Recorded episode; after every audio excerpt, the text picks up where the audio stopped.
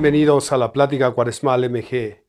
Durante este tiempo de cuaresma estaremos reflexionando acerca de nuestro caminar cuaresmal, acerca de este camino que nos permite durante 40 días reflexionar y prepararnos para ese día grandioso, ese día que es nuestra fiesta pascual, nuestra resurrección de Jesús en nuestra vida, un acontecimiento que nos debe mover y simbrar en el corazón, nos debe transformar y convertir.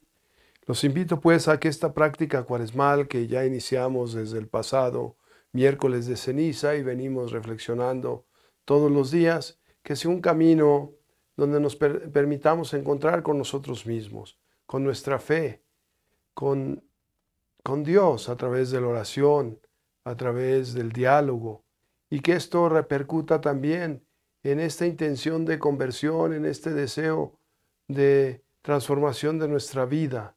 Podemos analizar en el camino cuaresmal que podemos hacer varios propósitos, varias encomiendas, tendremos varios deseos y cubrir varias necesidades. Sobre todo, pues, todo aquello que nos aqueja y no nos deja estar en paz en nuestro corazón. Por eso, muy queridos padrinos y madrinas y hermanos, los invito un momento estar en reflexión de este camino cuaresmal para que encontremos ese sentido de vida de nuestra fe.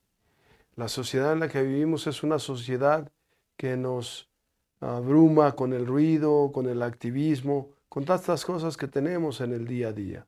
Hay que hacer un alto en el camino para decir cómo estamos, dónde estamos y hacia dónde vamos. En el camino de la fe, antiguamente hemos visto pues cómo se vivía en este tiempo de, recogimiento, de ayuno, de penitencia, de oración, de sacrificio. Y Jesús nos lo muestra pues cuando habla de que empezará su camino cuaresmal en este tiempo de los 40 días y 40 noches, donde habrá tentaciones, habrá situaciones difíciles, habrá que acrisolar nuestro corazón, nuestra fe. Entonces los invito a que de una manera sencilla, de una manera normal, ordinaria, podamos meternos cada día más en este caminar cuaresmal. Eh, como bien saben, pues, esta preparación y en los evangelios se nos narra y en esta historia, ah, pues, de la salvación, cómo Dios manda a su Hijo eh, a través pues de este mensaje, desde los profetas, desde los reyes, desde el Antiguo Testamento, da ese mensaje de que vendrá el Hijo del Hombre, el Hijo de Dios, para la redención de todos. Y se da cumplimiento en la manifestación, en esa encarnación, en María, por medio del Espíritu Santo, el Hijo de Dios es encarnado y se hace hombre. Y nace, nace en el lugar menos inesperado, en el lugar menos eh, pues eh, planeado que es el pesebre. Y bueno, cómo va creciendo, cómo se va ah, desarrollando, se va manifestando su gloria y su grandeza también a través de su diario vivir. Y su padre, San José y María, pues cómo van instruyendo al niño Jesús, lo van instruyendo en los caminos de la vida, en los caminos de la fe. Y Él se va manifestando como hijo de Dios, va dando muestras de su poder, de esa ah, parte divina que lo hace, pues, y lo que es hijo de Dios. Y bueno, llega el momento en que hace, pues, la elección de sus discípulos. Los va llamando de uno en uno y los nombra por su nombre y los invita para que estén con Él. Y este tiempo que están con Él, pues están aprendiendo mucho de lo que es este mensaje de salvación y a qué vino Jesús. Yo vine a servir al necesitado, a los demás. ¿eh? No vine a ser servido, sino a servir. Y el que quiera ser mi seguidor, que se haga servidor de todos, que tome su cruz y me siga. Bueno, leemos tantos textos, tantas frases en los evangelios y vamos viendo cómo se va acercando la hora y, los que estaban pues expectantes y mirando qué hacía, qué decía, dónde estaba, estaban buscando un momento preciso, ya que Jesús en vida y en su manifestación, en sus milagros, en su prédica, siempre hablaba pues las cosas del Padre y por qué había sido enviado. Y eran mandamientos, era esta palabra que resonaba fuertemente, especialmente en aquellos que creían que estaba en contra de lo que era la misma iglesia del momento, en contra de los preceptos, en contra de las leyes. Y Jesús naturalmente les explicaba, y muchas veces explicaba con significados, con símbolos, con comparaciones, con parábolas, para que lograran entender. Y Jesús les manifiesta que el Hijo del Hombre tendrá que padecer, tendrá que sufrir el suplicio de la cruz, pero que al tercer día resucitará para dar vida y vida en abundancia. Y esto no lo comprendían en ese momento los seguidores de Jesús, inclusive los que estaban en contra. Buscaban un momento preciso para aprenderlo. Y bueno, se ve en el manifiesto que eh, Jesús libremente actuaba, pero llega el momento en que el Hijo del Hombre tendrá que padecer y es tomado, es entregado por uno de sus propios discípulos que entrega al Hijo de Dios para que lo crucifiquen. Y bueno, se acontece y se da eh, este momento de la aprehensión de Jesús y lo presentan. Y él mismo habla, mi reino no es de este mundo, si mi reino fuera de este mundo. ¿eh? Pero habla y presenta al Padre como es, como tal. Entonces, hermanos, hermanas, reflexionando en este momento que vamos en camino cuaresmal, Jesús nos invita también a ofrecer nuestros sacrificios.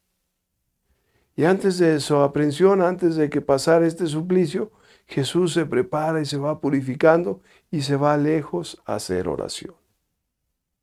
Necesitamos también un momento de quietud en el día, no, no podemos tomar todo el día como tal para decir que, que vamos a, vivir estos 40 días del camino cuaresmal eh, en total aislamiento, en total separación, retirados del mundo porque pues las necesidades, el trabajo, la escuela y la vida cotidiana, la vida del hogar exige pues también muchos compromisos. Pero tendrás un momento del día oportuno para que estés en oración, un momento oportuno para que estés reflexionando sobre el sentido de tu fe, sobre este caminar cual es mal. Muchas veces eh, yo desde pequeño, cuando mis padres me llevaban a los oficios cuaresmales, a estas pláticas, estas charlas, que nos invitaban a reconocernos como seres humanos, como seres frágiles, que necesitamos también de la conversión. Porque este camino cuaresmal que Jesús nos muestra a través de su ejemplo, a través de su vida y este, este acontecimiento que se da de Jesús en el desierto por esos 40 días, también hagamos nosotros un desierto de oración. Hagamos un desierto donde nos permitamos meter meter más a, más a fondo, estar eh, en meditación, en reflexión, en oración, en ofrenda continua. Puedes eh, practicar eh, estos actos, estas obras, estos sacrificios, también estas oraciones.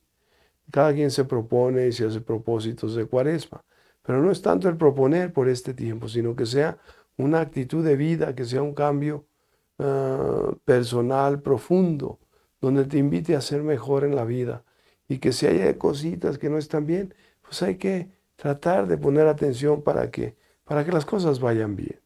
Bien, pues eh, eh, preparémonos y sigamos caminando. La siguiente semana seguiremos reflexionando sobre este camino cuaresmal. Te invito a hacer oración, especialmente oración por aquellos necesitados.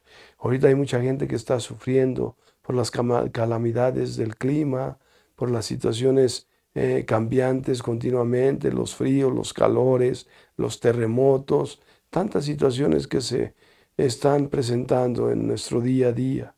Por, pidamos por todas aquellas personas que sufren, que han perdido a su ser querido, han perdido su trabajo, han perdido sus bienes y que se encuentran eh, pues en situaciones muy difíciles, especialmente por todos los hermanos y hermanas de Turquía y de Siria y todos los otros lugares en el mundo donde hay sufrimiento, todas las personas que divagan por las calles, los que no tienen un hogar, un techo, por todas aquellas personas que les falta el alimento, que no tienen pues nada que comer, nada de llevarse a la boca. Eh, empecemos a, a reflexionar y que nuestro espíritu de generosidad salga para poder apoyar a aquellas personas necesitadas. Pues los invito a hacer oración.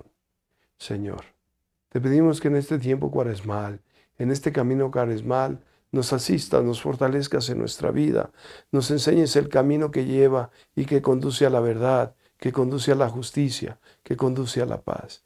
Que este cariño cuaresmal me permita transformar mi vida, hacer una conversión de todas aquellas cosas que no me están ayudando a vivir mejor, a ser más feliz, a tener paz, a vivir en armonía, a acercarme más a ti. Te lo pido y por intercesión de Santa María de Guadalupe, que nos acoja y nos ayude a ver la luz, que eres tú la luz, eres aquella lámpara que ilumina el camino. Te pedimos pues que nos acerquemos a este trido pascual, que nos acerquemos a esta fiesta grande de, de la Pascua con un corazón arrepentido, con un corazón purificado. Acerquémonos a las obras, eh, a los sacramentos de la reconciliación, de la comunión, y hagamos penitencia, penitencia en el sentido de, de ofrecer nuestro sacrificio, nuestras cosas, por la salud de los enfermos, por la liberación de los oprimidos, por todas aquellas personas que necesitan más de nuestra oración. Que el Señor los bendiga y los acompañe y juntos caminamos el camino cuaresmal. Misioneros de Guadalupe, reza por todos ustedes.